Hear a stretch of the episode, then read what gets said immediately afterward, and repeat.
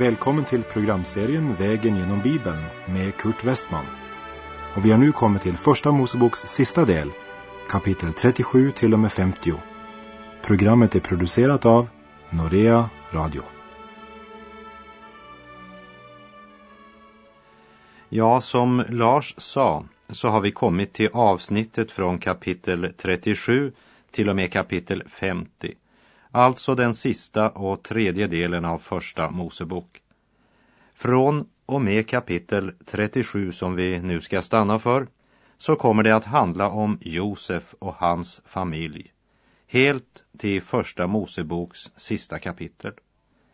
Josef står centralt här, även om vi också här möter Jakob. Det vill säga hela 13 kapitel om Josef eftersom eh, kapitel 38 handlar om Juda och Tamar. Det betyder att han är tillägnad fler kapitel än vad skapelsen plus de 2000 första åren i människans historia tillsammans, som vi läste om i Första Mosebok, kapitlen 1 till 11. Och fler kapitel handlar om Josef än om Abraham eller Isak eller Jakob. Och det är flera orsaker till det. Låt oss nämna två. Det första. Josefs liv är ett rent, sant och värdigt liv. Ja, han är egentligen ett levande exempel på det som Paulus skrev till församlingen i Filippi i Filipperbrevet 4, vers 8. Till sist, mina bröder, allt som är sant, allt som är värdigt, allt som är rätt, allt som är rent, allt som är värt att älska, allt som man talar väl om, allt vad dygd heter och allt vad som tjänar att prisas. Låt sådana ting uppfylla era tankar. Och Josefs liv är en fantastisk förebild till den bibelversen. Det var det första.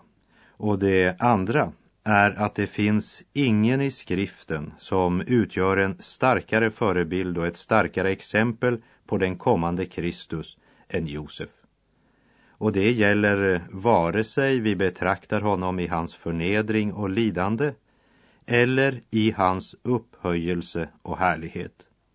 Och det är många, många exempel på det som vi ska se senare.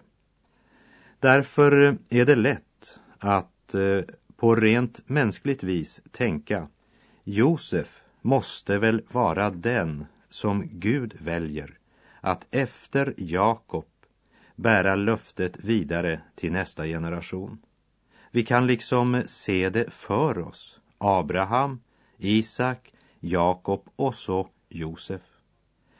Guds löfte har sedan Abraham burits av enskilda personer. Först var det Abraham som bar löftet vidare. Efter honom övertog Isak och bar löftet vidare till nästa generation. Och efter Isak blev det Jakob som bar löftet vidare. Här har vi de tre patriarkerna, tre personer som personligen bar Guds löfte vidare till nästa generation. Men den siste patriark, med honom går löftet inte vidare från Jakob till en fjärde person, men efter Jakob blir det en hel stam, en släktsgren, vars efterkommande ska bilda själva kärnan i folket som ska bära löftet vidare. Inte en enskild person, men en stam. Och Herren har inte valt Josefs stam, som vi säkert skulle ha gjort. Men Gud väljer Juda stam. Och vi läser från Första Mosebok kapitel 37 och vers 1. Men Jakob bosatte sig i det land där hans fader hade bott som främling, nämligen i Kanans land. Så Jakob bor alltså i Kanan när berättelsen om Josefs livshistoria börjar. Jakob hade alltså flyttat från Betel i sydlig riktning och kommit till Hebron.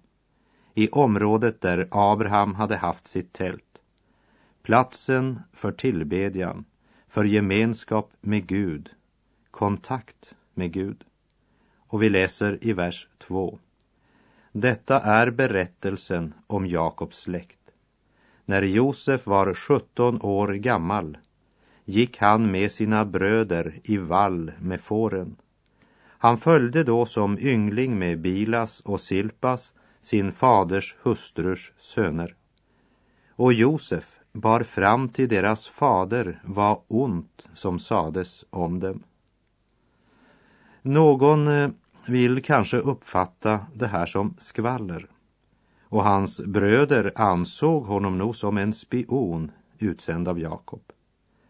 Men eh, att Josef informerade Jakob om det onda som alltså andra, som inte tillhörde Jakobs familj, sa om bröderna, ska vi nog hellre betrakta som något som vill uppenbara för oss att de fruktansvärda och brutala morden som Jakobs söner hade utfört när de med lögn och list bedrog männen i Sikem var inte en tillfällighet men snarare något som visade vem och vad de var, dessa Josefs bröder.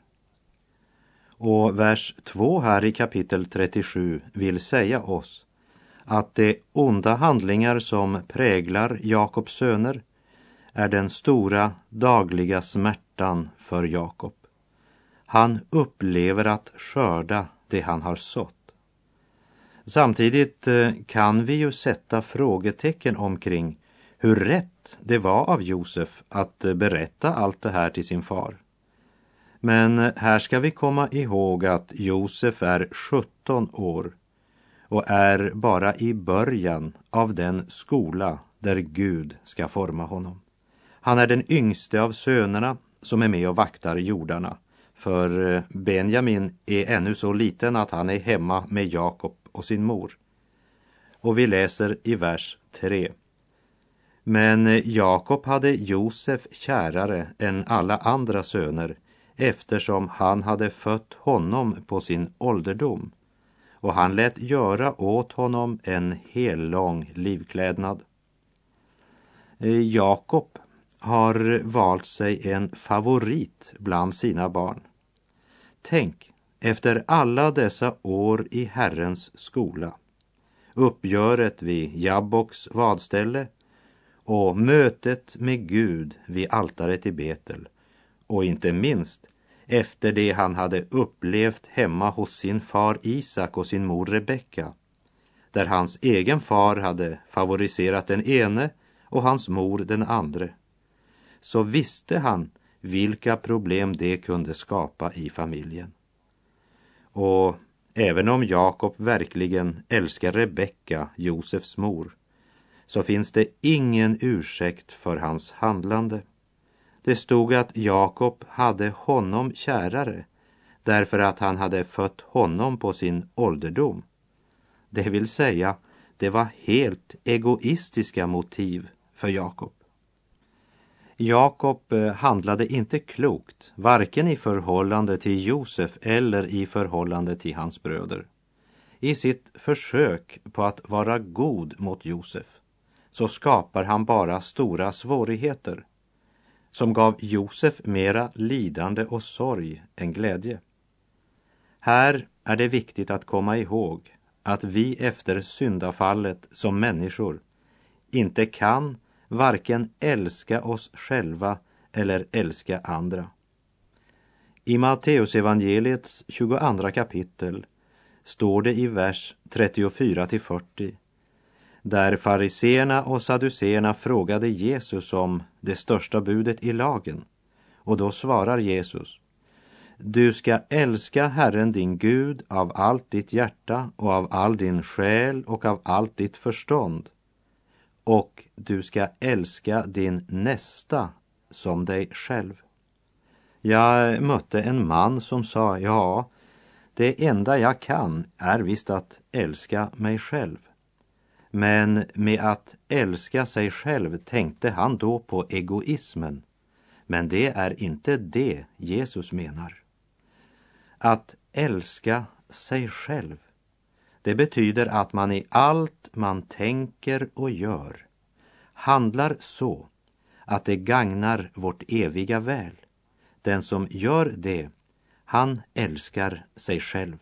Och samma kärlek ska han praktisera mot sin nästa.